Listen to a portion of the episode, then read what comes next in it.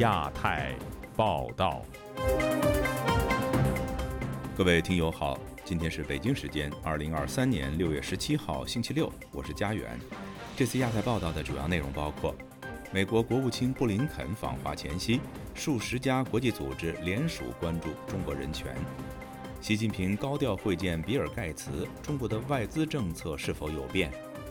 房市就业持续恶化，北京计划出台重大刺激措施。湖南一人士欧标峰披露。湖南赤山监狱实施强迫劳动。知名学者李安友发出警告：习近平试图借掌控台湾来实现主导全球的计划。接下来就请听这次节目的详细内容。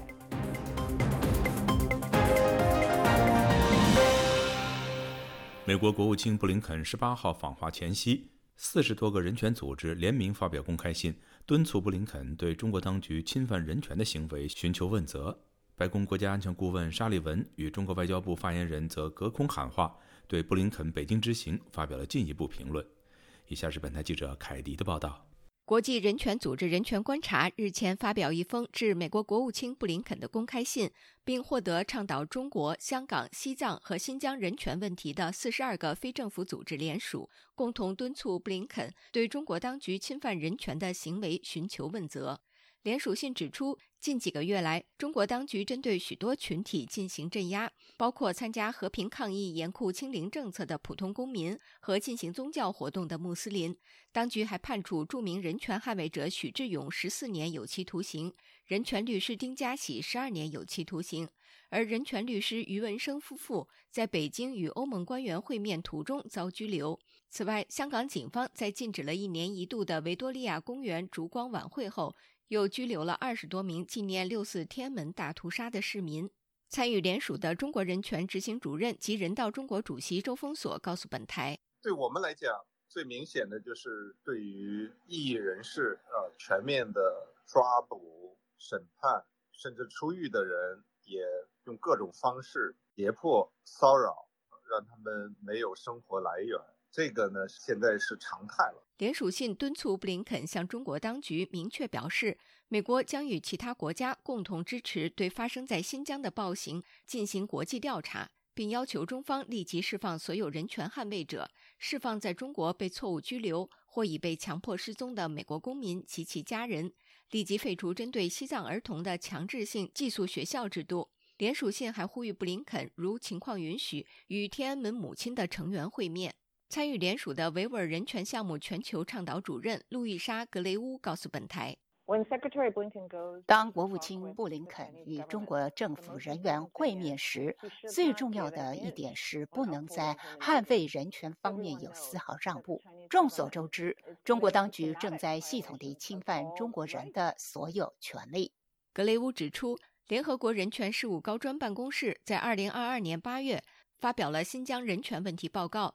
其中指控中国当局严重侵犯新疆维吾尔人及穆斯林少数民族的人权，可能已犯下反人类罪。格雷乌说。非常重要的一点是，布林肯要告诉中方，作为联合国成员及联合国人权理事会的成员，必须维护联合国宪章，必须调查针对维吾尔人以及哈萨克人、柯尔克孜人、乌兹别克人，甚至汉族穆斯林的暴行罪。格雷乌也呼吁国务卿布林肯能够直接向中国当局提出其跨境镇压行为是非法的。以上是自由亚洲电台记者凯迪华盛顿报道。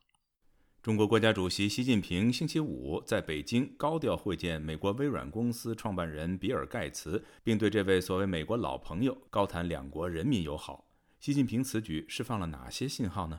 以下是本台记者陈品杰的报道。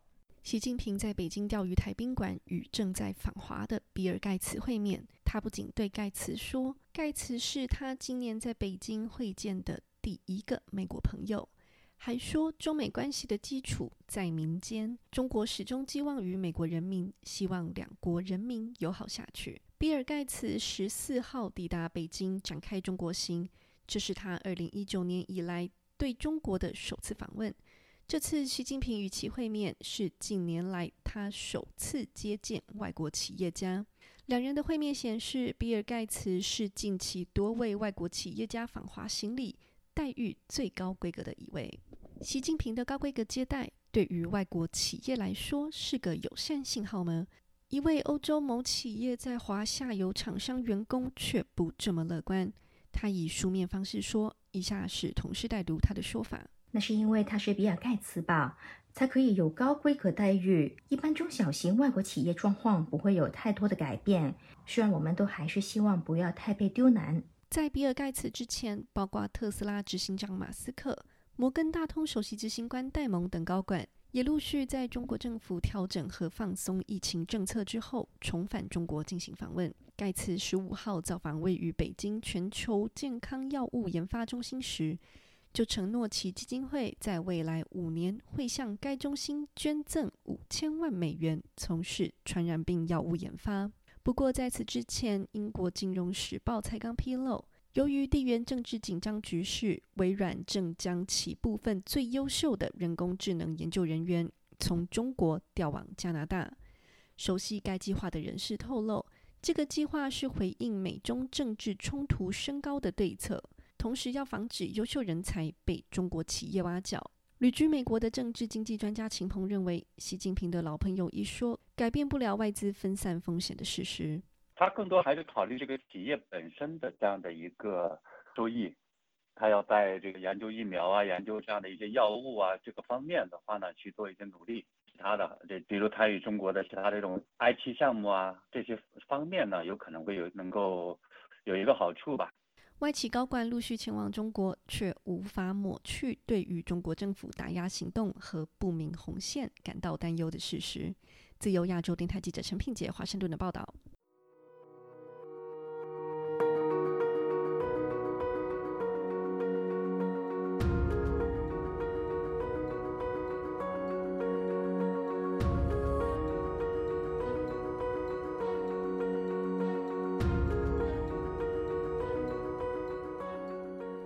政府近日公布了一连串经济数据，虽然官方口风仍然是稳中向好，但楼市疲软、消费乏力，凸显经济下滑的趋势明显。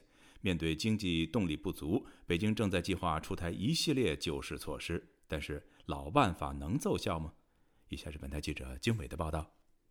美国《华尔街日报》本周四透露，中国政府正计划出台十多项重大措施，以重振国内萎靡不振的经济，包括可能投入数十亿美元支持基础设施建设、取消小城市第二套住房限购规定，以及发行约一万亿元人民币的特别国债。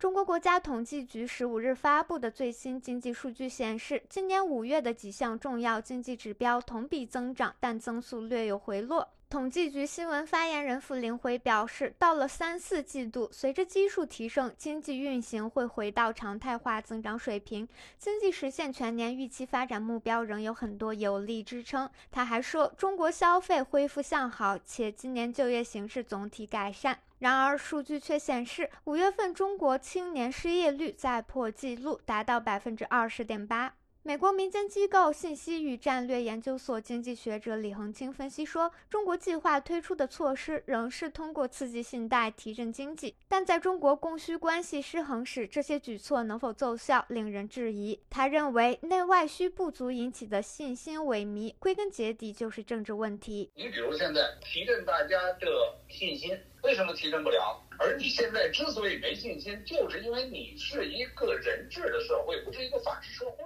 他还说，中国政府后续动作还会聚焦于提振信心，而不是真正解决经济面对的问题。这只能争取到喘息的有限空间。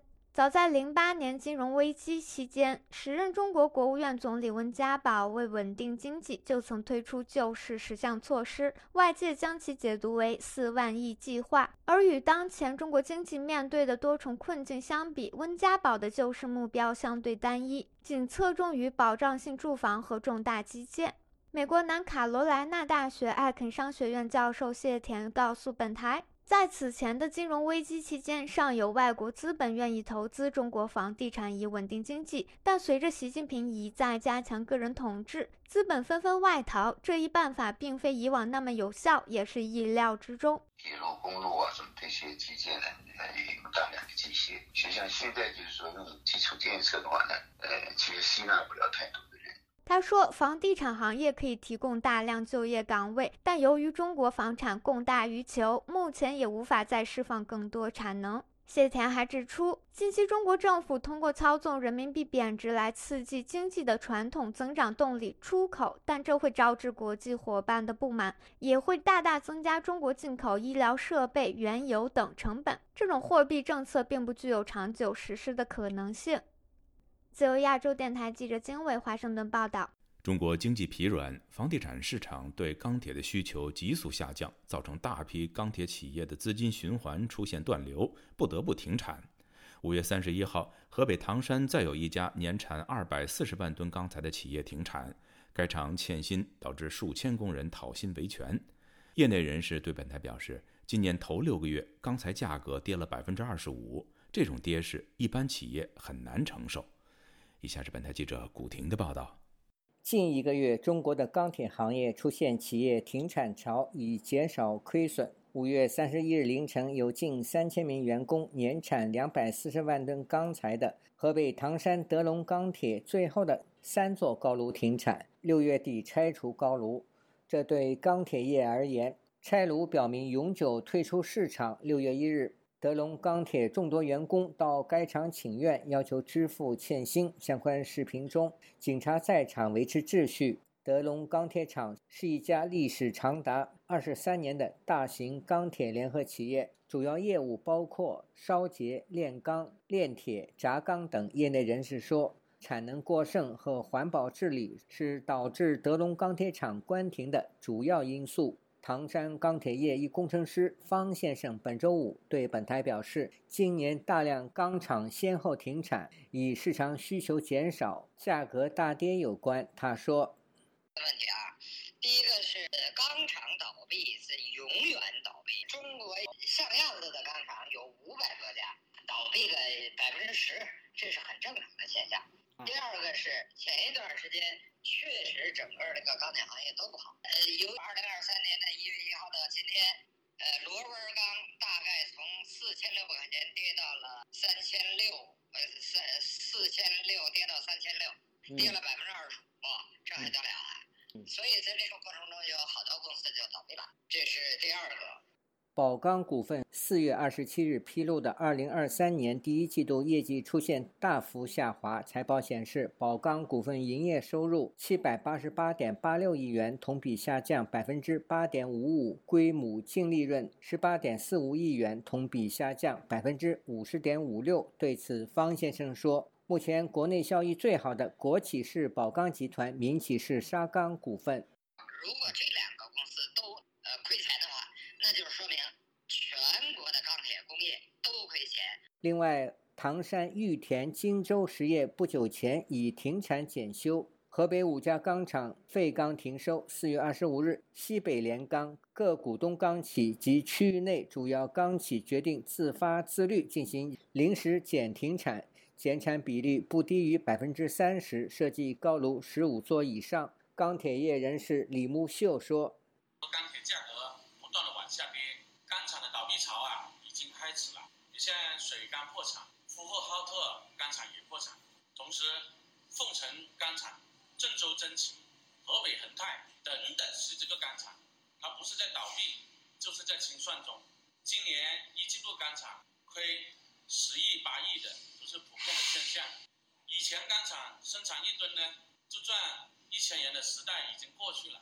自由亚洲电台记者古婷报道。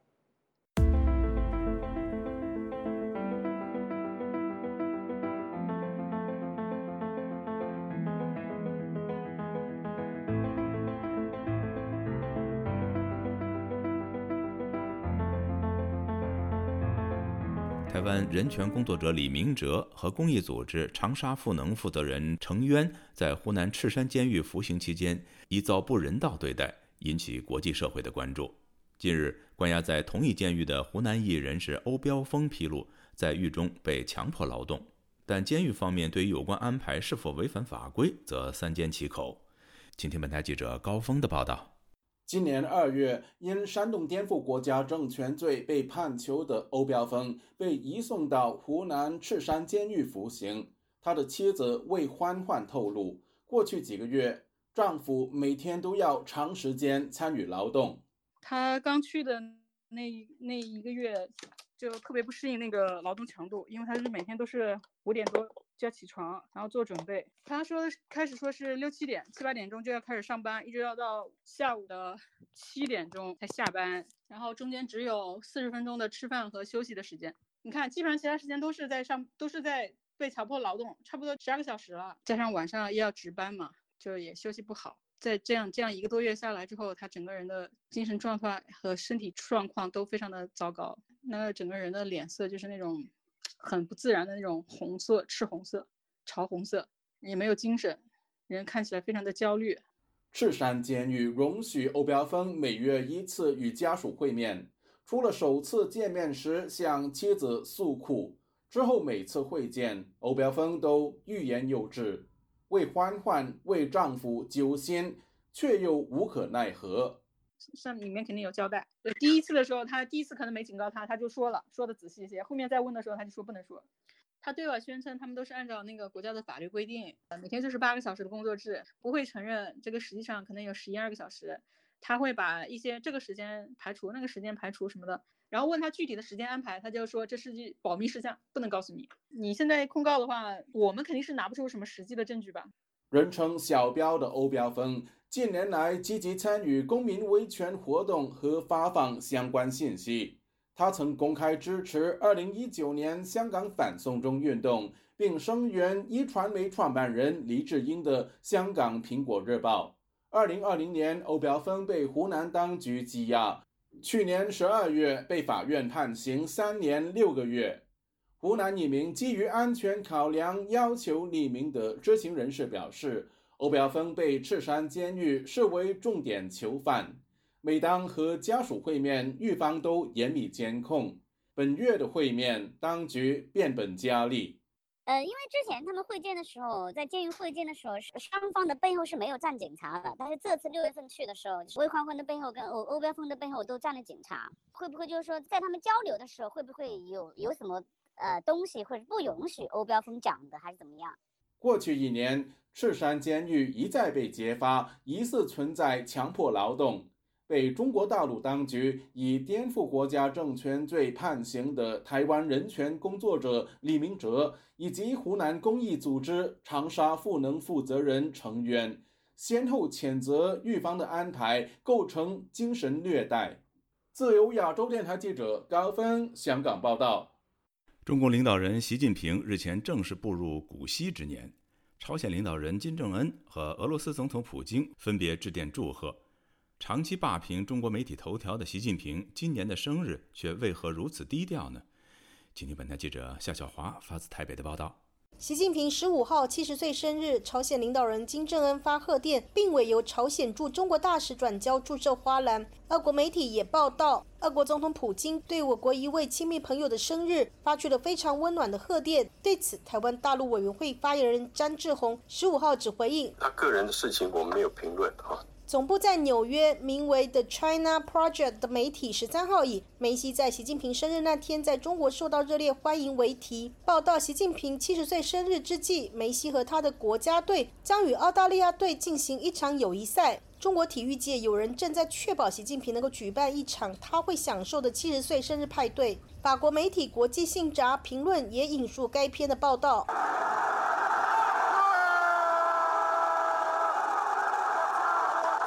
十五号在新装修、可容纳将近七万人的北京工人体育足球场，微博广传一名身穿阿根廷球衣的小伙冲进了球场拥抱梅西，遭到保安抬出的视频。另外有多位艺人 po 照片显示看梅西踢球。环球时报报道，有粉丝就花了一万人民币订一晚北京四星酒店，只为目睹梅西的风采。另外，出现了三十万元与梅西晚餐、五千万元邀梅西直播宣传公司产品等诸多的诈骗广告。梅西受访约五十秒就吸引了五百万的人观看。旅美学者宋永义接受自由亚洲电台采访表示：“习近平当然是希望别人给他祝寿了。习近平不是最近流露出来说他要执政到八十岁吗？”他现在走的完全是毛泽东晚期的道路，所以我以前讲习近平前进入毛泽东晚期，看来啊，习近平就要把毛泽东晚期的道路走一遍。宋永毅提到，按照中共党内的规矩，应该不允许祝寿。但是中共并不守规矩，个个是贪官。毛泽东有点迷信，觉得给老年人多做一年寿，不就少活一年？宋永毅透露，毛泽东禁止大规模祝寿，自己私下却还是搞祝寿的。自己给自己祝寿啊，他摆了两桌啊，请人家来吃饭，吃长寿面，而且这个当时他就发表了一个一九六七年，他就说要六七年庆祝全国大规模的内战。台湾教授协会会长陈立甫接受自由亚洲电台采访提到，以前每到十月三十一号蒋介石生日，台湾的中华电视台就会播放战争片给老蒋祝寿，因为老蒋爱看战争片，两岸中国人都有马屁精，想讨好独裁者。梅西二零一七年曾经为狱中挨默的诺贝尔和平奖得主刘晓波赠签名照，牵线人香港民主党成员林子健因此遭到中共当局的绑架和迫害。陈立甫分析，邀梅西踢球给习近平过生日的马屁精，显然认为梅西为刘晓波签名并非十恶不赦，对港中澳台人士的标准则完全不同。自由亚洲电台记者谢小华台北报道。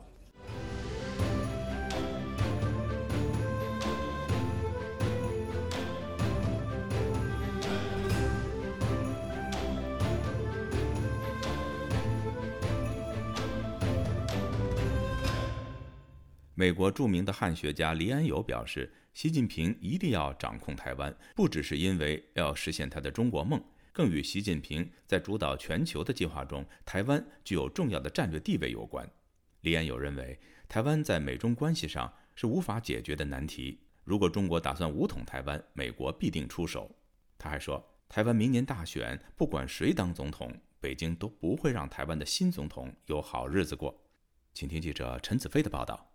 中国问题专家、哥伦比亚大学政治系教授李安友周五在台北就如何防止台海冲突发表主题演讲。他表示，习近平有野心使中国成为全球的主导力量，包括中国制造二零二五计划在经济和高科技等方面的垄断，以及强化中国在军事，特别是海军在南海的影响力等。军事要建立以中国为主的世界秩序，拿回台湾是实践习近平计划的重要一步。他接受本台访问时在补充，台湾对中国太重要，使习近平愿意等可以出手的时机。习近平一定要抓。抓台湾从中国的战略安全方面，台湾的所在地在第一岛链的这个关键的所在地，从全球的战略的局面是非常关键的一个地方。他不容易抓台湾，所以我比较乐观方面是认为习近平愿意等到他自己认为时间成熟的时候再动手。李安友强调，如果武统真的发生，美国一定出手。美国愿意，如果必要的话，如果跟大陆打仗，但是不想要跟大陆打仗，因为这个战争代价非常之高。在承诺方面，我们要让北京知道，美国不是因为要改变台湾的现状，推进台湾的独立。如果大陆攻击台湾，美国一定会介入，派兵。台湾在明年一月会举行大选，李安友在周四曾与代表国民党参选的侯友谊见面，他表示不会表态支持任何一人，又说已经宣布参选的三名候选人，谁当选也没法改变中国对台加压的局面。我是认为所有的台湾的政治家没有办法。稳定下来台湾台海两岸关系，因为北京不愿意。无论是谁，来清德还是柯文哲，或是侯友谊，或者另外一个人，北京会要求新总统承认九二共识。但是如果新总统承认九二共识的话，这个从北京的角度来看才是第一步。他们后来会。提高他们的要求，谁做下一任任的台湾总统的话，中国还会给那个总统生活不好过。他表示，台湾问题是美中关系不能解决的症结，美国只能避免冲突的风险提高。美国国务卿布林肯周日访华是化解风险的工作。我认为不能把中美关系把它作为一个友好或者合作。中美这个局面是一种按照拜登说是一种战略性的比赛的一种关系，它不是一个友谊关系，它不会成为一个友谊或者一种合作的关系，它是一个。要避免一个军事的冲突而已。布林肯去中国，他当然要要防止他越来更坏的一种关系。他警告，美国政界如果为政治需要访台，或在两岸关系之上发表过于激烈的言论，以及扩大美国本土对中国的恐惧，会增加美中关系走向冲突的风险。就亚洲电台记者陈子飞报道。近年来，美中关系以及两岸关系都在恶化，台湾海峡爆发战争的可能性成为国际社会关注的焦点。与此同时，俄乌战争爆发至今已经有一年多了，这为美中两国在台海的角力带来了什么样的启示呢？以下是本台记者唐媛媛的报道。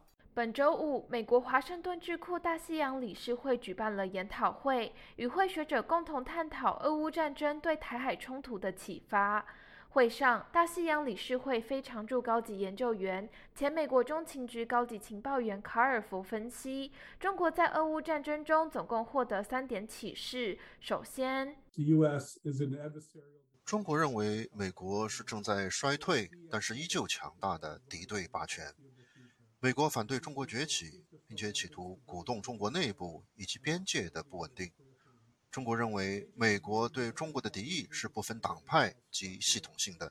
其次，卡尔福指出，中国透过俄乌战争更加深信俄罗斯是中国的主要战略伙伴。中俄两国不太可能签订共同防御条约，但是他们会强化在多个领域的合作，像是军队整合、情报分享以及能源贸易。第三，卡尔佛认为，中国希望欧洲国家可以阻碍并降低美国对中国的敌意。北京希望能够调整外交政策，以达到和欧洲国家维持友善关系的目的。然而，中国不愿意谴责俄罗斯发起战争，使得欧洲国家，尤其是东欧，对中国政府的可信度产生了怀疑。会上，大西洋理事会非常驻高级研究员基尔贝格则从欧洲国家的角度分析。他认为，欧洲国家对于中国在俄乌战争中的角色具有高度共识。自由亚洲电台记者唐媛媛华盛顿报道。听众朋友，接下来我们再关注几条其他方面的消息。被中国政府认定所造芯片不安全的美国美光公司，星期五对外表示，将继续深耕中国市场，在西安工厂投资四十三亿元人民币。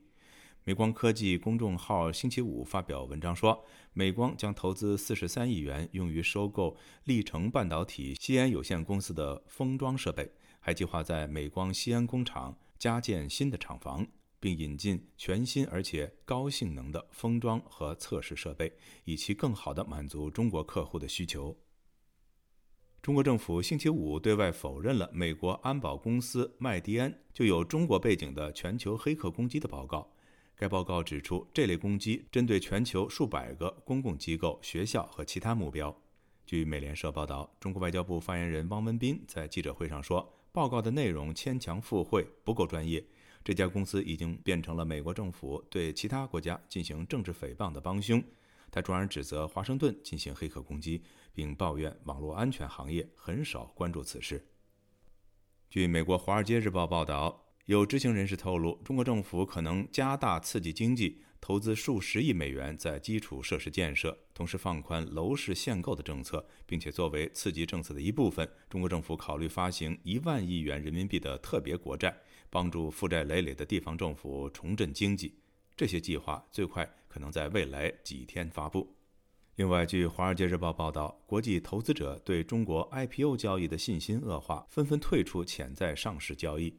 据香港证券交易所的文件显示，国际投行高盛集团今年已经放弃了几宗在香港的 IPO 的委托，包括中国一家皮肤药公司和一家医药产品在线平台。另外，美国银行也放弃了一家中国太阳能产业公司的 IPO。各位听众，这次的亚太报道播送完了，谢谢收听，再会。